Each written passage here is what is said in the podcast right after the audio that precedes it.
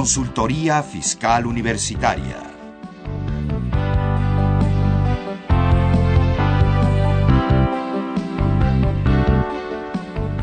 Un programa de Radio UNAM y de la Secretaría de Divulgación y Fomento Editorial de la Facultad de Contaduría y Administración.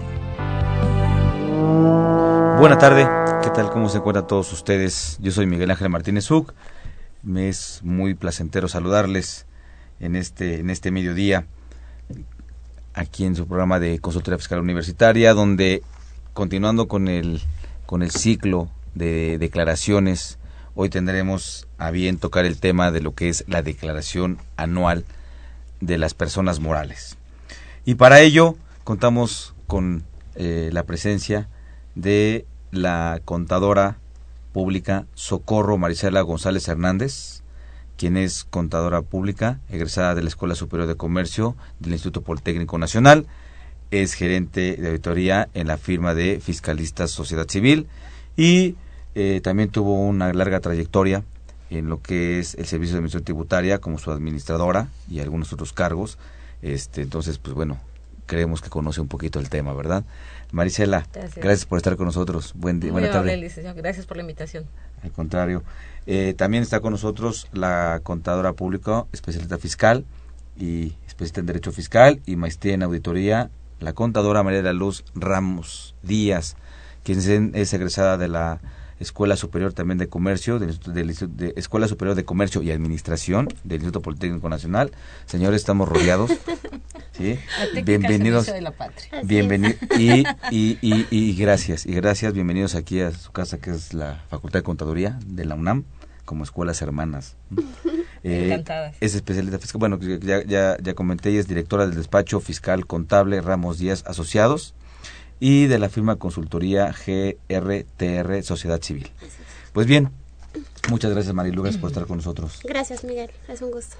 Bien, pues eh, les recuerdo a todos ustedes, amigos radioescuchas, nuestros teléfonos aquí en cabina en vivo, que son el 5536 8989 y nuestra alada que es el 01800 5052 688 y también les recuerdo nuestras direcciones del Facebook que es fiscal con y nuestro blog que es http dos puntos doble diagonal invertida fiscalcontv.blogspot.com donde también pueden hacer sus preguntas y con todo gusto les daremos respuesta. Pues vamos ahorita, antes de iniciar, eh, con el tema que es la declaración anual de personas morales, vamos a ver cuáles fueron las principales noticias publicadas en el Diario Oficial de la Federación.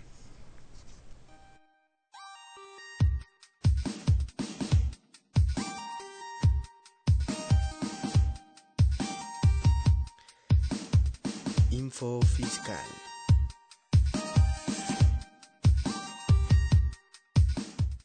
Secretaría de Hacienda y Crédito Público, febrero 17. Se publica el anexo 20 de los medios electrónicos de la Resolución Miscelánea Fiscal para el 2014. La OCDE hizo público el nuevo estándar global sobre intercambio automático de información, mismo que fue desarrollado por miembros del G20 y de la OCDE, y en él se establecen las obligaciones en materia de intercambio de información sobre cuentas financieras, las instituciones financieras que deberán proporcionar la información, los diferentes tipos de cuentas y contribuyentes comprendidos, así como los procedimientos que deberán seguir las instituciones financieras. Suprema Corte de Justicia de la Nación, febrero 19. La primera sala de la Suprema Corte de Justicia de la Nación determinó reasumir su competencia originaria para conocer de un amparo en revisión en el que diversos intelectuales impugnan la constitucionalidad del artículo 9, último párrafo de la Ley de Ingresos de la Federación para el ejercicio fiscal de 2013. Al otorgar la condonación de adeudos a favor de las entidades federativas, Distrito Federal, municipios y organismos descentralizados de la República Mexicana por las retenciones de impuestos sobre la renta a cargo de sus trabajadores. Cámara de Diputados, febrero 20. La Comisión de Vigilancia de la Auditoría Superior de la Federación recibió del titular de la Auditoría Superior de la Federación el informe correspondiente al resultado de la fiscalización de la cuenta pública 2012, el cual establece que se determinaron 9.056 observaciones y se derivaron 10.911 acciones, de las que 6.564 fueron preventivas, 4.347 correctivas y se presentaron 147 denuncias de hechos.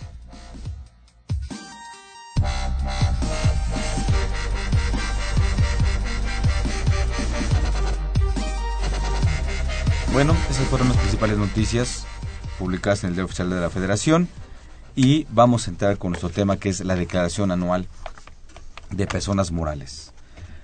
Bueno, pues empezando con, los, con, las cuestiones genéricas, ¿no? Por ejemplo, esta declaración, ¿quiénes deben de presentarlas? ¿Quién, quién quiere iniciar, Marisela? ¿Cómo no? Con gusto. Bueno, eh, la obligación eh, de, la presentación de la declaración anual específicamente para personas morales. Eh, la obligatoriedad se encuentra en el artículo 10 de la ley del impuesto sobre la renta, en el título 2. Ajá. En esa declaración anual es importante señalar, Miguel, que no solo se declara el impuesto sobre la renta, aquí declara, se declara también el impuesto, el YETU, ajá, y el IDE. Ajá. Eh, es muy importante eh, tener claro los sujetos. ¿Quiénes son sujetos? Todas las personas morales que, que tributan dentro del territorio nacional. Ajá. Eh, podemos hablar de, de este, quienes obtengan ingresos provenientes de, de, territorio nacional. Sí, tipo de personas. una cosa que parece puede parecer obvia, perdón que, que, que, pero sí me gusta hacer la aclaración sobre todo porque tenemos una nueva ley del impuesto sobre la renta hoy. Es correcto. Y estamos hablando de la declaración que se presenta en 2014, pero que es del ejercicio de 2013. Entonces, nada más para hacer la aclaración, ¿no? Que cualquier fundamentación que se dé ahorita respecto de la determinación del impuesto es se refiere a la ley a la ley vigente del 2013 para, para, para que no haya este eh, confusiones no puede, puede, aparecer a veces obvio pero voy a ver mi ley y dice oye esa no es ¿no? Es correcto. nada más, eh, eh, eh, esa aseveración, este, a, amigos escuchas, que cualquier fundamentación es en base. Ahora, en cualquier situación de procedimiento respecto a su presentación, si eso sí es lo actual. Ah, es correcto. Eso sí es lo actual, este, ahí vale la pena que también pongan mucha atención en los comentarios que, vamos a tener. Perdón, Marisela, ¿nos decías? la, la, declaración anual es la declaración de 2013, del ejercicio fiscal de 2013. El ejercicio comprendido eh, del primero de enero al 31 de diciembre de 2013 con sus excepciones, ¿verdad? Porque digo, hay, hay este, por ejemplo, empresas eh, que tienen un, un, periodo de liquidación o que estuvieron en un periodo de liquidación y su declaración anual o su, declaración tuvo que haber presentado dentro de los tres meses siguientes a, esa fecha. Eh, pero quienes eh, laboraron o, o tuvieron actividad dentro de un ejercicio fiscal normal es, son las operaciones comprendidas del 1 de enero al 31 de diciembre de 2013. Por lo tanto, es correcto con apego a la ley vigente en 2013. Oye Marilu, y si por ejemplo yo, yo soy una, una empresa, tengo mi empresa y yo inicié operaciones después del 1 de enero, en, en, abril del 2013 yo empecé y a lo mejor concluí concluí el ejercicio de diciembre, ¿también tengo que presentarla o yo no? Así es. De hecho, hay que recordar aquí que dentro de lo que son eh, las disposiciones fiscales, es importante identificar cuál es el ejercicio fiscal que tenemos que declarar. Los ejercicios fiscales pueden ser regulares cuando empiezan a partir del primero de enero y, terminan el 31 de diciembre. En operaciones. En operaciones, así es. Ese sería un ejercicio regular. Los ejercicios irregulares es el caso que tú estás comentando, en donde estamos iniciando operaciones un día o, una fecha diferente al inicio del ejercicio, pero por una disposición fiscal en el Código Fiscal eh, en el artículo 11 del Código Fiscal se señala que se entiende por ejercicio fiscal. Y ejercicio fiscal es importante recordar que termina para efectos fiscales el 31 de diciembre. Caso diferente a cuando hablamos de cumplimiento de, de obligaciones por ejercicios por años calendario, ¿no? Ahí cambia cambia el tema. Pero en conclusión, por lo que tú me preguntas, sí tendría la obligación de presentar la declaración. Y, y, incluso, por ejemplo, si tengo una empresa que la constituí, empiezo operaciones en febrero del 2013 y pues bueno, no funcionó el negocio, no se cumplieron las, las, expectativas y la empiezo, la disuelvo y la empiezo a liquidar, por ejemplo, en eh, octubre. Okay. ¿Presento también la anual? Así es. ¿O es el supuesto que comentaba hace rato Mari? Eh, de hecho, es, es uno de los eh, conceptos que ya Marisela estuvo comentando y solamente para puntualizar, yo diría que sí tiene la obligación de presentar la declaración anual. Mari comentó que es importante recordar que la declaración se presenta dentro de los tres meses siguientes al cierre del ejercicio fiscal, entendiendo por ejercicio fiscal en el caso de una liquidación, a partir de cuando se está dando esa liquidación, tendremos tres meses siguientes para presentar la declaración. Por lo tanto, no coincidiría con el mes de marzo, ¿no? Muy bien ellos tuvieron que haberlo presentado desde antes, según sea la fecha de liquidación. De acuerdo a lo que tú comentas. Muy bien. Y, y, y, ahora este... Ah, perdón Miguel, me gustaría precisar un poquito. Empezaste comentando de las personas obligadas, de las personas morales. Lo que estamos viendo es declaración anual de personas morales. Solamente para puntualizar, me gustaría recordar que el artículo 8 de la Ley de Impuestos sobre la Renta, vigente hasta, hasta diciembre del 2013, señala los tipos de persona moral que para efectos fiscales se considera. Solamente para puntualizarlo, considero que es importante retomarlo, recordando que las las, personas morales para efectos fiscales no solamente son sociedades mercantiles, sino también son sociedades y, asociaciones civiles e incluso asociaciones en participación cuando realicen actividades empresariales, ¿no? Creo que eso es algo importante. Sí, e, e, es ese, artículo octavo de la, ley de ICR donde nos conceptualiza, ¿no? más bien nos dice quiénes son para efectos de la ley personas morales. Así es. Pero también hay algunos apartados más adelante en la ley, el título 3, por ejemplo, eh, que dentro de los que ya cayeron como personas morales, ellos no presentan esta declaración. Nada más para efectos de también precisar, ¿no? ¿Quiénes sí serían dentro de, ese, de, ese grupo de personas morales? Porque dice la ley, sociedades mercantiles. ¿Sí? ¿Todas? Okay, yo ¿Cuáles sí, cuál, perdón, cuáles sí, cuáles no? Se me ocurre preguntarte ahorita, preguntarles, perdón, ¿eh? Sí, sí, claro. Está bien que sean del poli, pero no, es cierto, no es cierto. No, preguntarle a la Nuestra alma mater responde. Claro, claro. Sí, Mari. Por ejemplo, una sociedad cooperativa de consumo es mercantil, ¿estamos de acuerdo? Así es. Es correcto. Caería en el artículo octavo primer párrafo de la ley impuesto sobre la renta, ¿no? Como sociedad mercantil. Así es. Pero esta que es mercantil ¿Tendrá obligación de prestar declaración anual? Ok. Eh, sí, es importante recordar que la distinción que tú mismo empezaste a señalar, nosotros dentro de la ley de renta, el artículo 8 está dentro de disposiciones generales. ¿Esto qué quiere decir? Bueno, que el artículo 8 me ubica quiénes son las personas morales y después de ahí yo tengo que identificar ese tipo de persona, en qué título va a tributar. En un título segundo se señala que serían aquellas personas morales en general. ¿Sí? Y en un título tercero me señala que son personas morales sin fines lucrativos. La respuesta a lo que tú me preguntas entonces primero sería identificar qué tipo de actividad lucrativa o no va a desarrollar para saber si la ubico en un título segundo o la ubico en un título tercero. Y recuerdo en lo que iniciaba el programa platicábamos que tocaste ese tema, me parece que hace dos sesiones. Recordar algo importante, personas morales del título tercero presentaron por obligación declaración anual, Mari. Ya. Ya, esto es el 15 de febrero. las personas que tributaron en título tercero de las no lucrativas debieron de haber presentado su declaración el 15 de febrero. Que si bien es cierto hay una gran diferencia entre la que ahora estamos platicando y la de ese momento, eh, realmente usamos un programa igual, ¿no? Para efectos de hacerla, Marina. Sí, sí, claro. Eh, el, la, la, información que se presenta eh, en esa fecha, obvio que es la información de todas sus operaciones, que son acumulación de datos, ¿sí? Porque por la propia naturaleza de la sociedad, que es una sociedad sin fines lucrativos. Ajá. Entonces, más bien entra dentro de las o se considera dentro de las declaraciones informativas, dentro del programa. Ajá.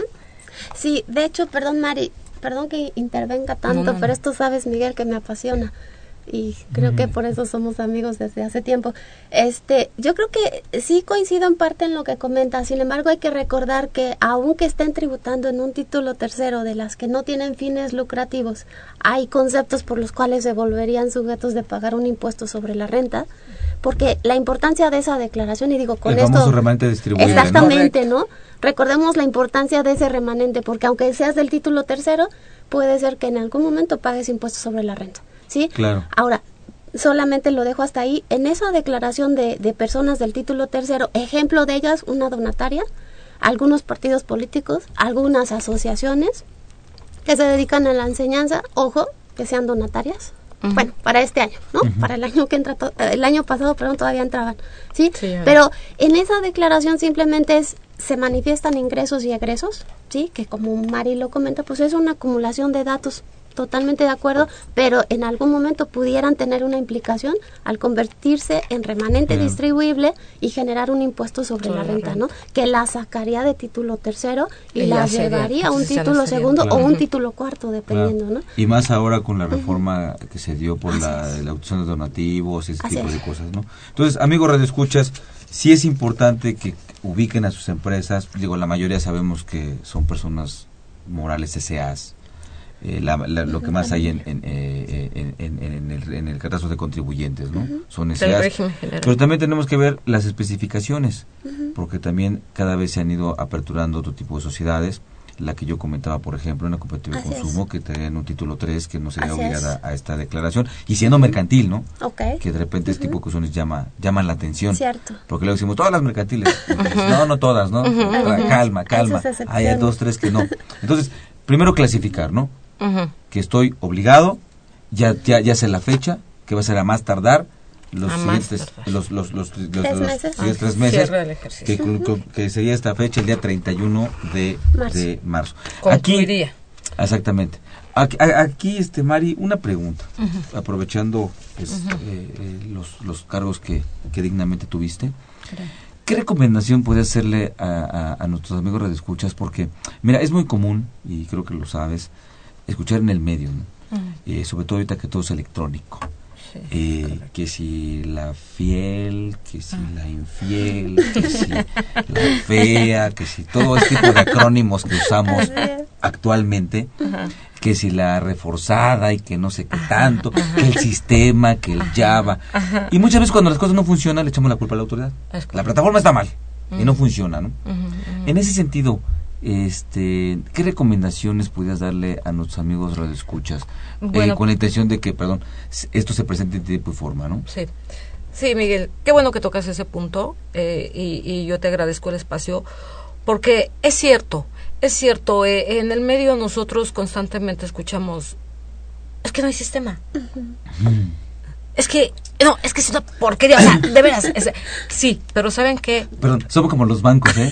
El banco llegó, no hay sistema y ya te, sal- ya te salvaste, ya, ya, ya- ya- ya- ya no hay culpable más que la computadora, te quedas de la computadora así, ¿no? Este es el culpable, ¿no? Sin embargo, ¿sabes qué? No hay ampliación en el plazo. Entonces, debemos considerar el empezar nuestra preparación para la presentación de nuestra declaración en tiempo y forma por las repercusiones que ya ahorita comentaremos con todo marido. Este que, que esto conlleva eh, presentarla en tiempo y forma. Y para presentarla en tiempo y forma es muy recomendable. Yo les recomiendo empezar a prepararse desde ya.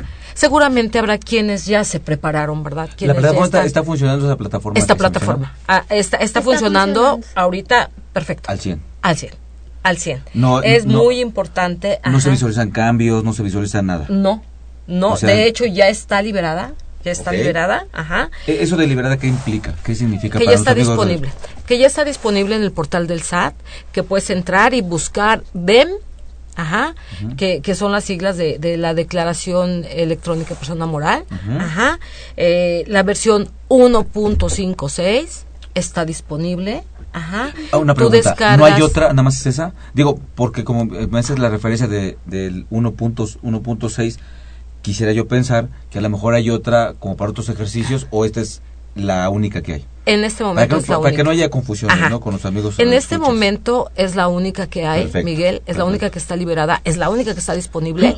si tú entras ahorita al portal y le pones DEM, en automático te va a, a- a mandar a la versión 1.6. Ajá, que es la que está ahorita disponible.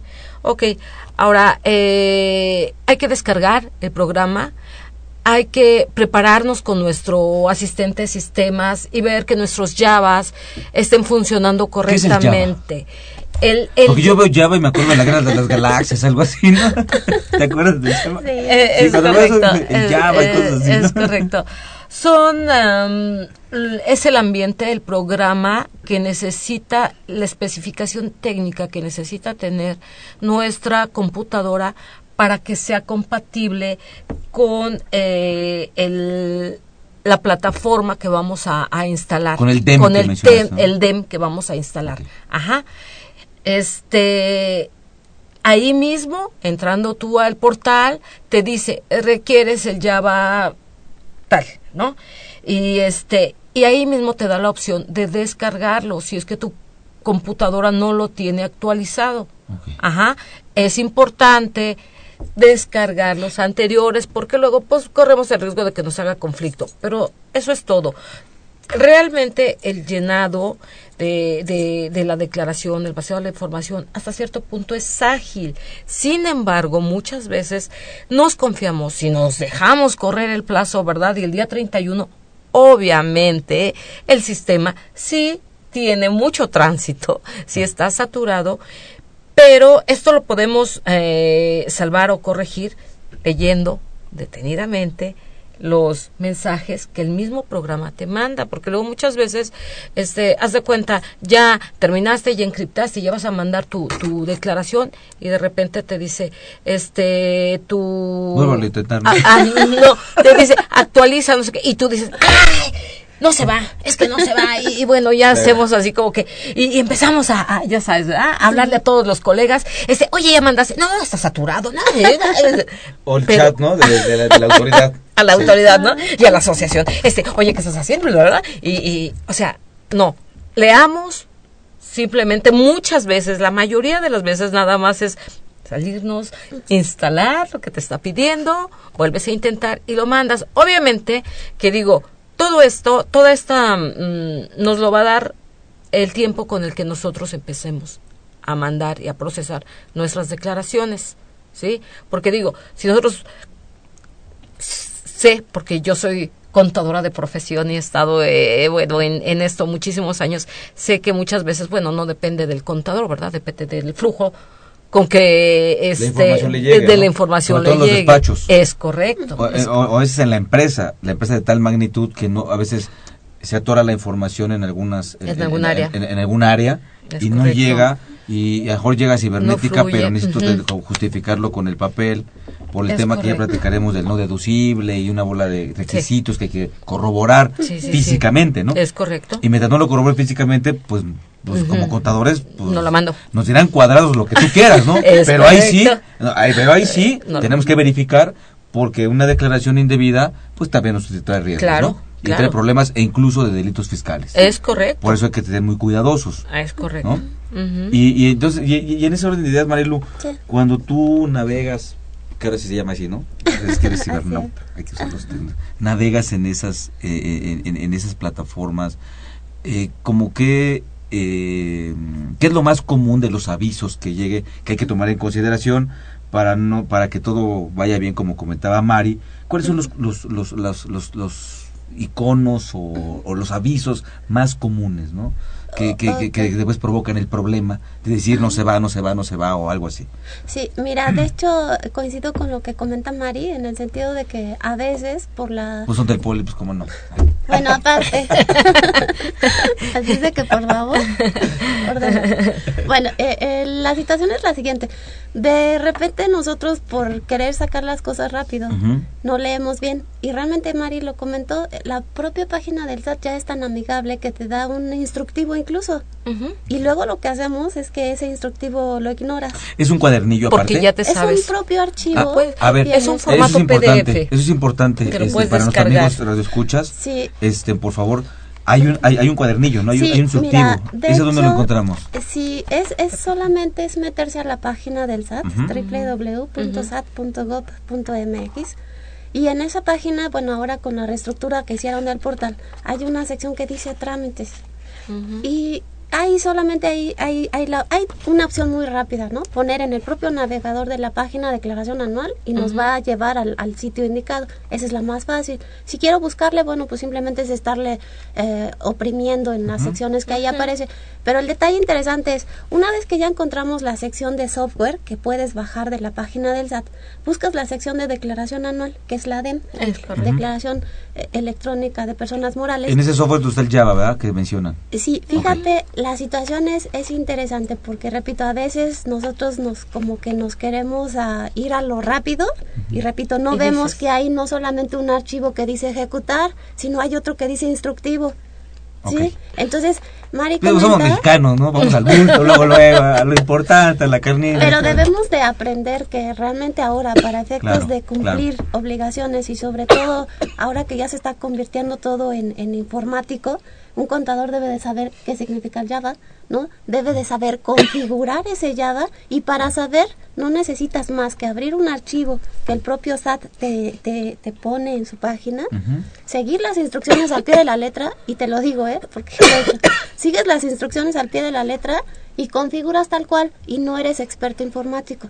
Esto es que la propia autoridad ya se dio cuenta de que el contador que hace esto no es informático, por lo tanto, le tiene que dar herramientas. ¿Sí? Mensaje entonces, si tenemos algún problema porque no podemos bajar o instalar el programa, leer el instructivo. En ese instructivo me va a decir incluso qué requerimientos re- tiene que tener mi, mi equipo de cómputo como mínimo para que pueda correr el programa. Y me va a decir incluso hay una sección por ahí de, de- de preguntas o de problemas que puede tenerse al momento del envío. Entonces, simplemente es una recopilación de cierta información que ya otros usuarios han tenido. Problemas que han tenido y Así la es. solución, ¿no? Entonces, ¿qué es lo que haces? Pues simplemente baja esa información también y seguramente uno de tus problemas ahí aparece. Muy Sí. bien. Pues amigos radioescuchas, este, eh, por favor, tomen en cuenta eh, estos comentarios, eh, revean los instructivos, analicemos bien. Ahorita tom- tememos, tengamos esa precaución, esa prevención más bien también de estar ahorita familiarizándonos con ese, con ese, con ese programa, bajarlo bien, preparar nuestros equipos con el, con el programa.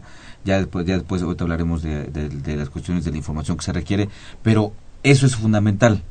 Eso es fundamental porque ahora, pues bueno, se declara a través de esa vía, ¿no? Antes era el, el borrador de papel, que ahí lo tenías y lo Espero leías, lo revisabas, qué cuadros se llenaron, cuántos cuadritos, tan, tan, veías las modificaciones para después llenarlo, ¿no? Y ibas llevando tu borrador. Aunque Entonces- perdón, Miguel, ¿eh? todavía lo puedes llenar en el programa, lo imprimes, lo Te da la revisas. opción. Eh, Es a lo que voy. Sí puedes, Entonces, ¿eh? si ahorita ya estás con eso y lo empiezas a, a trabajar, pues bueno, haces tu borrador. O sea, haz tu borrador, ahorita, es a lo que yo iba. Antes teníamos el borrador en, en, en, en, en, En formato en- en el formato, ¿no? Ahora podemos hacer nuestro borrador tomando en cuenta que ya el sistema es confiable porque ya se cerró, ya está, ya, ya, ya la declaración ya es la que, la que debe ser, no haber ningún cambio y podemos empezar a hacer nuestro borrador, ¿no? Es ya sea cibernético o imprimirlo y, y llevarlo, ¿no? Pues bueno, Miguel, eh, yo sí. quiero, perdón, quiero, quiero hacer otra, otra, este, Sí, muy bien. Nada más un, un, un favor, vamos a ir ahorita a una pausa, Ah, ya. por favor, y, y, y continuamos con, con el programa que estamos hablando de, de la declaración anual de personas morales. Por favor, en un momento regresamos.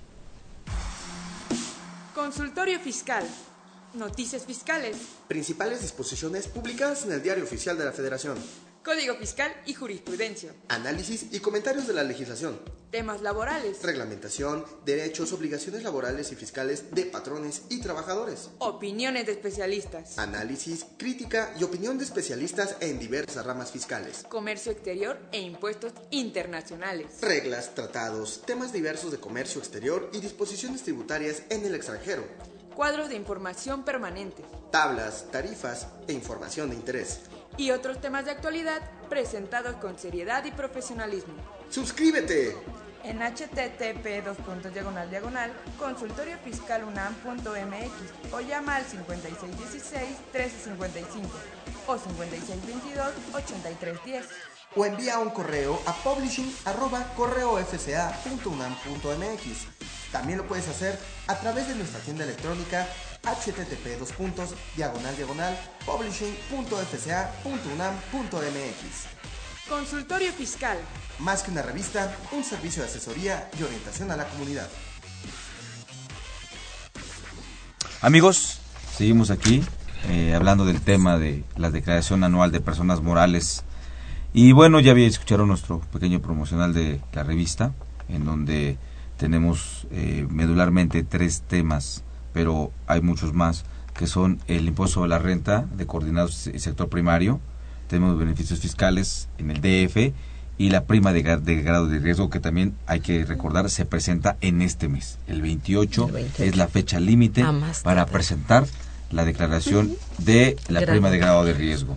Y bueno, este la, la, la Facultad de Contaduría tiene el día de hoy para todos ustedes eh, cinco, cinco revistas para las primeras cinco personas que nos hagan favor de llamarnos y pues que, le hacemos alguna pregunta que nos contesten Mari, una, una, bien difícil. A ver, dígame.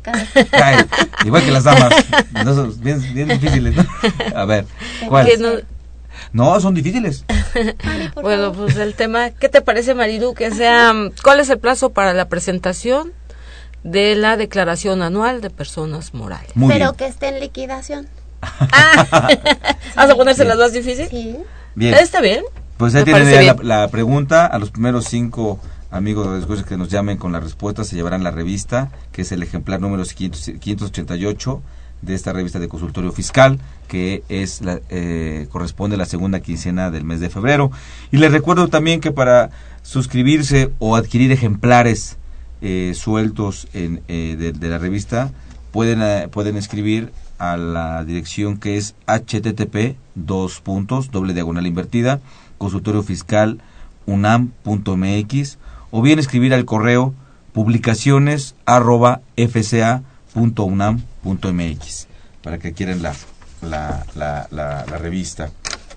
Y pues bueno, también quiero comentarles, de una vez les doy una excelente noticia les recuerdo que desde el pasado 22 de febrero estamos transmitiendo a través, el, eh, a través de TV UNAM los sábados de 9 a 10 de la mañana por el canal 255 de Sky y por el canal 411 de Cablevisión, así como también televisión abierta por el canal 30.2 y también por vía internet en http dos puntos doble diagonal www.tvunam.unam.mx y vía satélite en toda la República con sistema de televisión por cable y DTH, el programa de fiscal.com.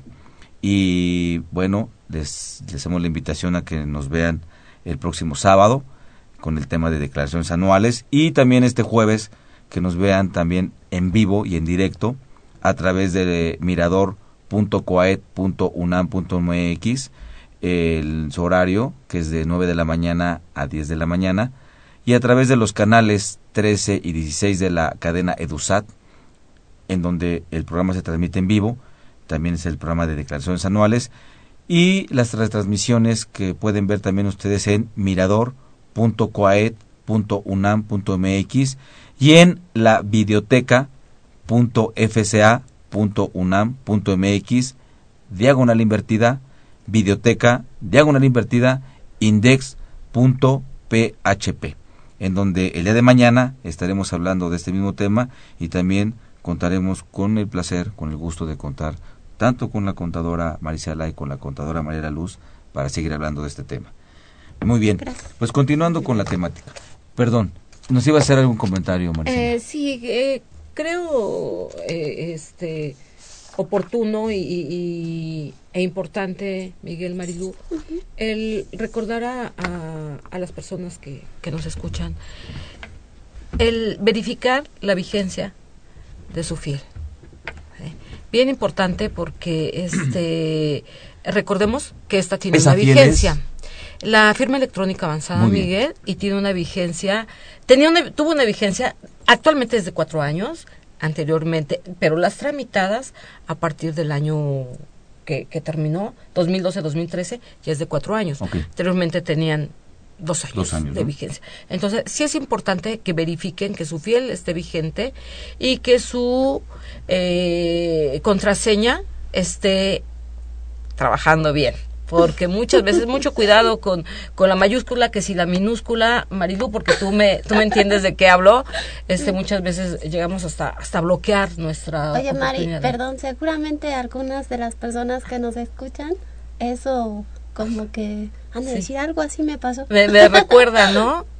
Este, importante, importante ese ese punto, eh, verificar que su que su fiel tenga vigencia y que eh, su, firma electrónica avanzada, este, perdón, su firma electrónica avanzada esté vigente y que su CIEF, Ajá. ajá, su CIEF fortalecida, este, eh, esté funcionando bien, porque ambas son importantes y son necesarias para eh, entrar y, y Sí, es, es- el archivito, el archivo que nos dan en una USB. Es correcto, es un Sí. archivito que... y la clave que, que, que es la firma electrónica tecleamos y la clave que nuestra tecleamos para acceso, ¿no? contraseña, Muy bien. nuestra contraseña de, de este que tecleamos en ese momento para firmarla y, y, bueno jalar nuestros nuestros archivos, ¿no? El ser y, Y el y el key.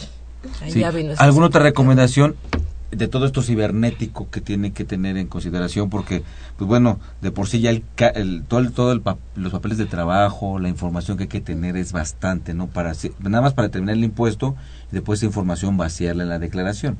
Pero en esta parte que es la declaración, que es hay que tener todo eso bien, porque puedo tener la otra parte, pues no tengo esto, pues tampoco funciona, ¿no? Es correcto. A esta primera parte, ¿alguna otra recomendación que quieran hacerle a nuestros amigos radioescuchas? Este, bueno, si me permiten tal vez eh, recordar solamente para puntualizar un poquito el comentario de Mari, la declaración anual se puede enviar con la firma electrónica avanzada que consiste en dos archivos, uno con extensión .ser que mencionó Mari y otro con extensión .key, una clave que se generó para esa firma electrónica o en su caso con la la clave de identificación electrónica. Muy bien.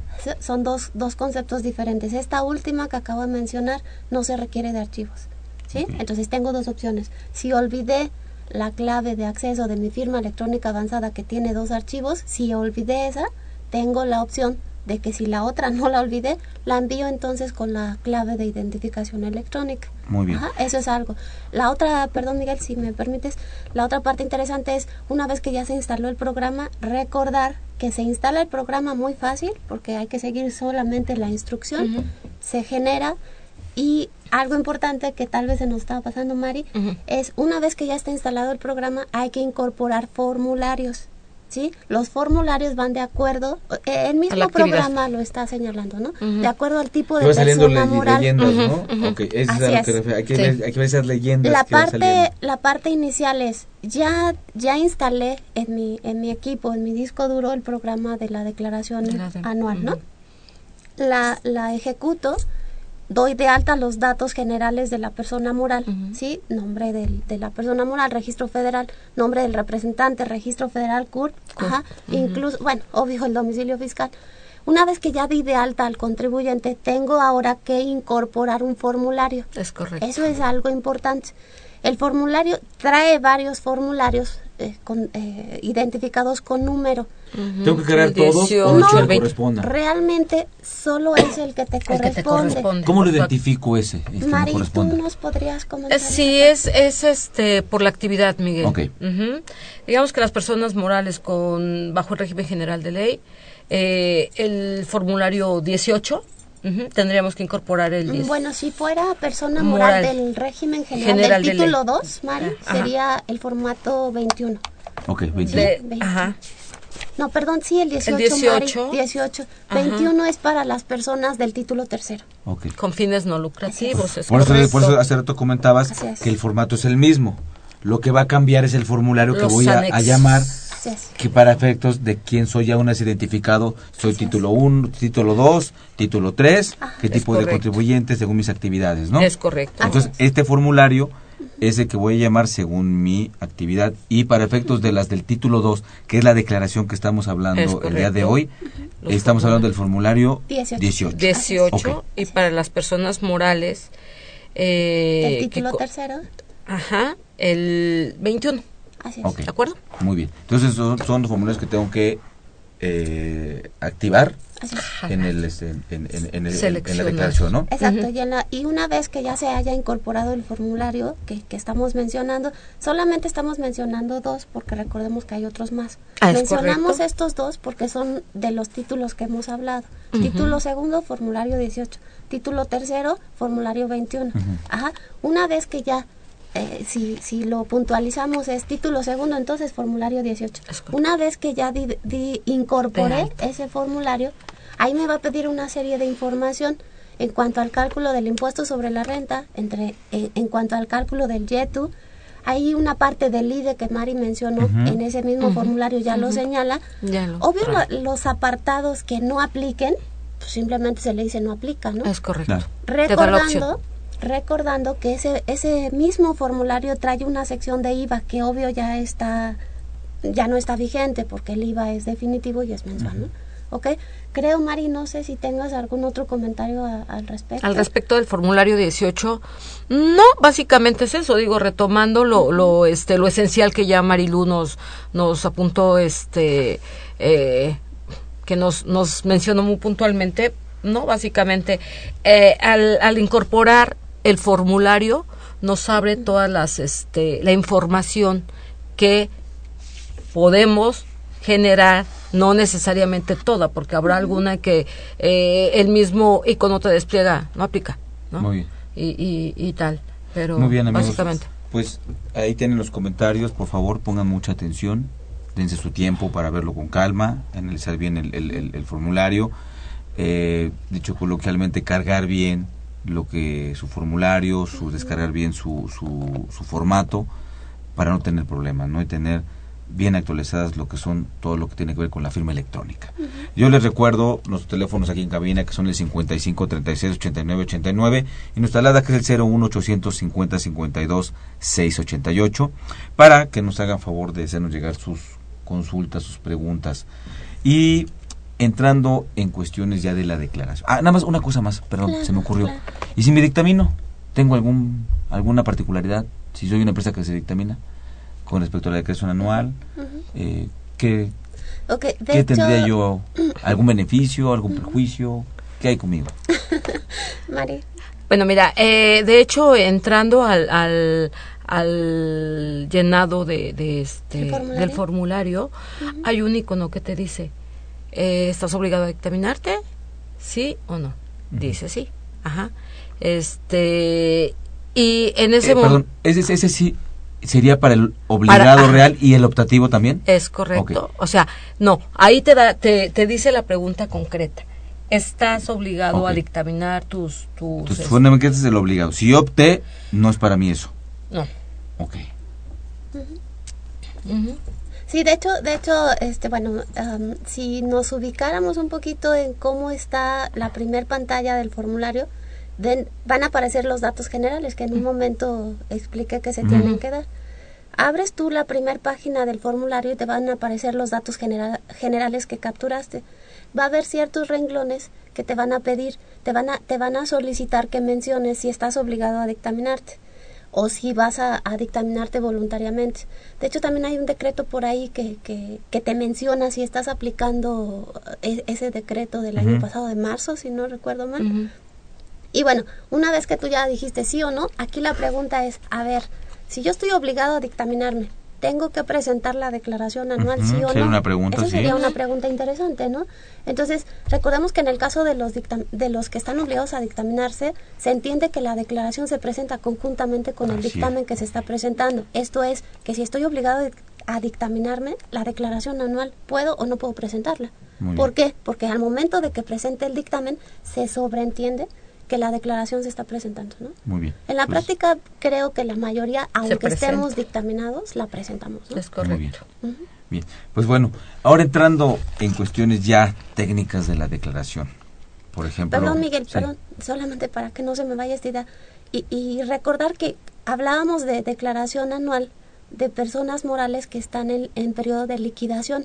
En este mismo primera pantalla del formulario Ah. te señala si es una declaración por liquidación. Claro. Ojo con eso, porque de manera automática está habilitado. Entonces, si no te das cuenta, tú ya dijiste que es una declaración de liquidación, ¿eh? Y ha pasado. ¿sí? Entonces, ojo con esas partes porque hay... Y después tienes que ir a hay- correcciones, exacto. una serie de- Hay campos que ya están habilitados. No sé, trámites. Muy no bien. te das cuenta y la presentas como declaración de liquidación, ¿eh? Muy bien. Ok, Muy bien. Pues sí, bueno, perdón. amigos, escuchas, tómenlo en cuenta, por favor. Y les comentaba, entrando en cuestiones técnicas ya de la declaración medularmente del impuesto sobre la renta, ya nos hicieron favor de comentarnos todos los impuestos que se declaran en esta declaración. Pero iniciando por el impuesto sobre la renta, ¿no? Y ya ven que la parte medular, según la obligación que marca el artículo 10 de la ley de ISR, pues es la fórmula esencial que son ingresos acumulables, deducciones autorizadas. Empecemos por los ingresos, ¿no? Ok. En el tema de ingresos. ¿qué debo de considerar? ¿Qué tipo de ingresos? ¿Qué es un ingreso? todo ese tipo de cosas que para identificarlos plenamente y, y de esto y también elaborando y sacando mi información, concentrarla y ir llenando mi papel de trabajo. Es correcto. De hecho, bueno, eh, me gustaría solamente comentar algo, algo antes de, de tocar el tema específico de ingresos. Si bien es cierto, el artículo 10 señala la determinación del impuesto anual, la obligación como tal no está en ese artículo. La No, obligación está está, en en el- el 86. Sí, no, 86. no ahorita, lo, ahorita lo referí respecto de la fórmula de cómo se determina el Ajá, impuesto. así es. Pero sí, eh, vale la pena mencionar que la, Ok. la obligación está en el artículo 86 Así es. de la ley impuesto sobre la renta, ¿no? Así es. En el actual, ahí está, el El actual es el anterior. 76. Así es. El actual, eh, en el anterior de 2013 es el 86, 86. fracción sexta. Ahí Así está la obligación del anual. Ok. Yo, yo me quería referir al tema de que ahí está la obligación en cómo determinar el impuesto. perfecto. Ahora Entonces sí. ahí está cómo se La determina el impuesto y ahí dice que hay que declararlo, Sí, nada es. más, el, el impuesto, ¿no? Entonces, en, en- en lo que es la- el, La el determinación. procedimiento, la fórmula, como bien dice Mari, de determinarlo, pues empezamos por los ingresos. Entonces sería un, un- un concepto, pues a, a, a más o- a, a dárselos a, a conocer a nuestros amigos este, escuchas qué es ese ingreso, los tipos de ingresos si es que hay, o cómo yo debo de, de- de identificar este primer elemento ok. para determinar mi impuesto del ejercicio. Ok, bueno, eh, no sé si quieres empiezo un poquito, Mari. A Bueno, ver. es simplemente recordar también que dentro de la ley de impuestos sobre la renta, específicamente en el título segundo, ese título segundo está seccionado por capítulos y esos capítulos tienen secciones, ¿no? Hay un articulado del artículo 17 a- al 28 en el que se van a señalar los ingresos de una persona moral. Dentro de esos ingresos, recordemos de manera muy genérica, nosotros podemos tener ingresos nominales, ¿sí? E ingresos que son inflacionarios, ¿no? Entonces, si nosotros ubicamos un poquito el tipo de ingresos, nosotros de- diríamos, ¿cuáles son los ingresos nominales? Bueno, pues los ingresos nominales son aquellos ingresos obtenidos en efectivo, en crédito, en bienes, en servicio, ¿no? Y dice la ley de los demás, ¿sí? De cualquier otro tipo. de cualquier otro tipo y dentro de ese cualquier otro tipo entonces estaríamos ubicando los efectos inflacionarios que sería el ajuste anual por inflación ¿no? Es correcto. ¿Sí? entonces creo que en ese primer esquema de, de identificar ingresos ubiquemos un ingreso puede ser en efectivo en crédito en bienes en servicio y otro que se Por ejemplo, reconocimiento de En, en efectivo, como que no hay mucha inquietud en el efectivo. En bienes. aunque ojo Miguel porque recordemos que en efectivo puedes no, tener no un estamos- ingreso en préstamo un préstamo que es en efectivo a lo mejor y a lo mejor puedes confundirte de que es un ingreso y no lo es no Pudiera ser. pudiera ser. A lo que voy es a esto. En esa clasificación de ingresos que está en efectivo, es lo que en efectivo ingresó al, al- a la empresa, y después por algunas situaciones, como comentas, el préstamo que no se pagó, otros más, pudieran generar que eso que fue que tuvo una situación después se convierta en ingreso cuando se dé el supuesto. así es Pero lo tenemos ahí. Ahora, el en bienes. Pues bueno, pues, eh, a mí una dación en pago, un pago en especie, una permuta. Entonces, hay, hay varias cuestiones que finalmente lo que me llevó a mí es, con un bien, tener ese ingreso. ¿no? El ingreso en crédito, ese, ese cómo se daría, ese ingreso en crédito, que, en el cual eh, empezamos ya con complicaciones con la ley, ¿no? ¿Cómo identifico un ingreso en crédito? Mari Un ingreso en crédito. Ajá. ¿Te cedo Ok. la palabra? No entiendo la, la pregunta Ok. bien, bien. O sea, este, digo, porque pues los créditos, eh, tú me das un crédito y, y yo te lo, te lo pago, ajá, o tengo un financiamiento. El reconocimiento de esa inflación sería mi ajuste anual por inflación, ¿no? Y me puede dar o deducible o acumulable, pero bueno, ahí sí ya sería como entrar, a lo mejor estoy enfocando mal la, la pregunta. Ah, bueno, tal vez creo importante aquí recordar, hacer un paréntesis para contestar tu pregunta y no es que la esté esquivando. ¿eh? Aquí la situación importante es recordar que dentro de la ley de renta existen fechas de acumulación de los ingresos. Es correcto. ¿sí? Entonces yo tengo que identificar también, primero ya identifiqué que soy persona moral del título segundo. ¿no?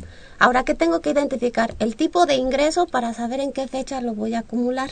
¿sí? Entonces puede ser que yo tenga un, un ingreso en crédito, ajá, que de acuerdo a, la fecha de acumulación, a lo mejor todavía no lo tengo que, que acumular. para efectos de renta, ¿no? A lo mejor, ¿sí? Entonces, conclusión, un ingreso en crédito, ¿pagará impuesto o no? Dependiendo, tienes que revisar tu fecha de acumulación. El ingreso en crédito, dependiendo del tipo de persona moral que seas, puede ser que aunque sea en crédito tenga que pagar un impuesto sobre la renta o puede ser que te esperes hasta que efectivamente lo cobres. ¿Sí? Entonces, creo que también ahí es importante identificar fechas o momentos de acumulación del ingreso. Cuando yo otorgo un crédito, ¿lo acumulo hasta que me lo pagan? Esa es la pregunta. Sí, o sea, la, pregunta es en base a la clasificación de los tipos de ingresos que hay. Dice la ley el ingreso en crédito. Pero casualmente la palabra crédito Ajá, o yo pues, lo otorgo, me lo otorgan. Pues, sí, y aparte puede tener ya varias excepciones, ¿no? Ajá, ajá. Si vemos esto viene de, cre de credere, de credibilidad y una bola de cosas que, que no necesariamente tiene que ver con un préstamo. Ajá, Y a veces sí, depende. y son conceptos en la misma ley, como bien comentabas hace un rato, ¿sí? En este sentido es como una clasificación de ingresos, que, por ejemplo, si yo soy el, de lo que más hay, la persona moral, que al momento en que, según las, las, los, los, requisitos o las situaciones que da la fracción primera del artículo 18 del impuesto sobre la renta, ya entregué la factura, ya entregué el bien, ya pacté el, precio, me dice, ya acumulaste. ¿Sí? Entonces, tenemos que acumular aunque no haya yo cobrado, ¿no? Es correcto. aunque no haya yo cobrado. un crédito. Claro, eh, aunque yo no haya yo cobrado, ya se dio la acumulación. Aunque después llegue el recurso, pero ya la acumulación ya, se dio.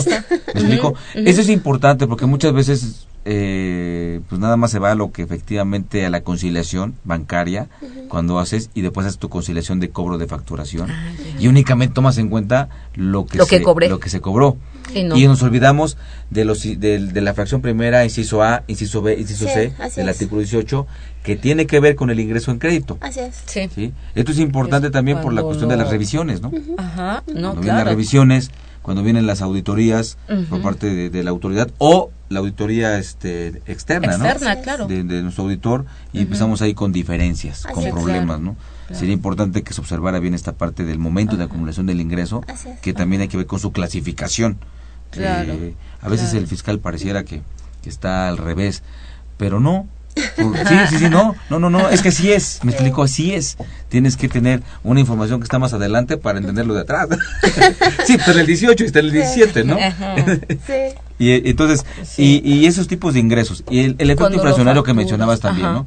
Que sí está en el artículo 17, primer párrafo, también ahí menciona, ¿no? Sí, así es. Que también será los ingresos, el ingreso del ajuste anual por inflación. Es correcto.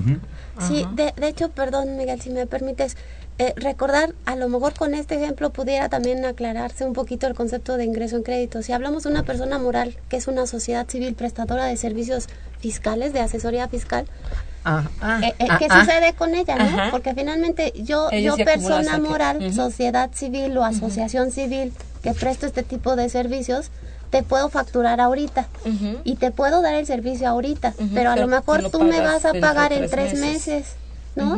En ese caso, ¿qué va a pasar? Que si tú, si yo soy sociedad civil, entonces yo todavía no voy a acumular el ingreso, porque el ingreso lo tengo en crédito, no me lo has pagado. ¿No? Creo que esa... Es, muy importante esa Esa es una severa, una precisión que la misma ley hace, ¿no? Así es. correcto. Las sociedades civiles que prestan servicios personales independientes. Así es. Entonces puede entrar el despacho de contadores, de fiscalistas, de abogados, de arquitectos siempre y cuando presten el servicio personal independiente, ¿no? es. la, es la aseveración. Por eso sí es importante ver ese artículo 18, para entender bien el 17, ¿no? De la ley del año pasado. De la ley del, año pasado. Muy bien, amigos, les, les recuerdo nuestras direcciones para poder ver el programa de televisión eh, en vivo, que son, eh, será el día de mañana de 9 desde la mañana, que es Mirador Universitario, perdón, perdón, perdón. la dirección es mirador.coaet mirador.unam.mx y también está la dirección de mirador.coaed.unam.mx y en la dirección de videoteca.fca.unam.mx diagonal invertida videoteca diagonal invertida index.hph ahí ahí donde estaremos con el programa del día de mañana que es la declaración anual. Y pues bueno de, de, este programa de declaración anual tenemos otros más no es el único por eso hemos ido abarcando lo, los temas, lo más importante, ¿no? Esto cibernético que es tan importante. Eh, pues yo les quiero reiterar la, la, la, invitación, por favor, contadora Maricela, contadora Marilu, para que de hoy en noche nos estén acompañando también. Con gusto. Eh, eh, para seguir platicando ya de, en particular ya de las contribuciones, de los impuestos que se declaran en esta declaración.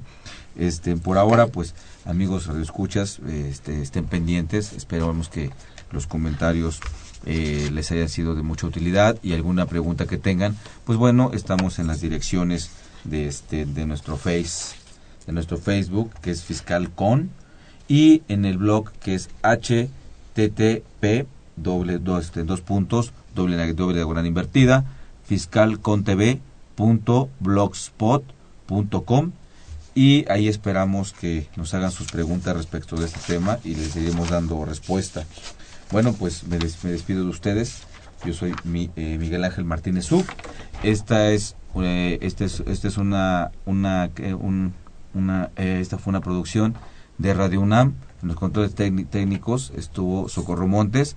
En la producción por parte de la Secretaría de Divulgación y Fomento Editorial de la Facultad de Control y Administración estuvo Ever Méndez y Alma Villegas. En nuestras líneas telefónicas estuvo Alma Villegas. La Facultad de Control de Administración agradece a los conductores e invitados de este programa, quienes participan de forma honoraria. La opinión expresada por ellos durante la transmisión del mismo refleja únicamente su postura personal y no precisamente la institución.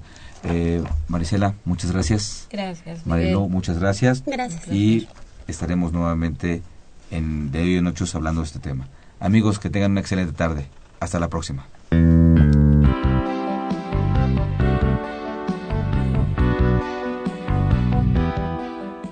Consultoría Fiscal Universitaria.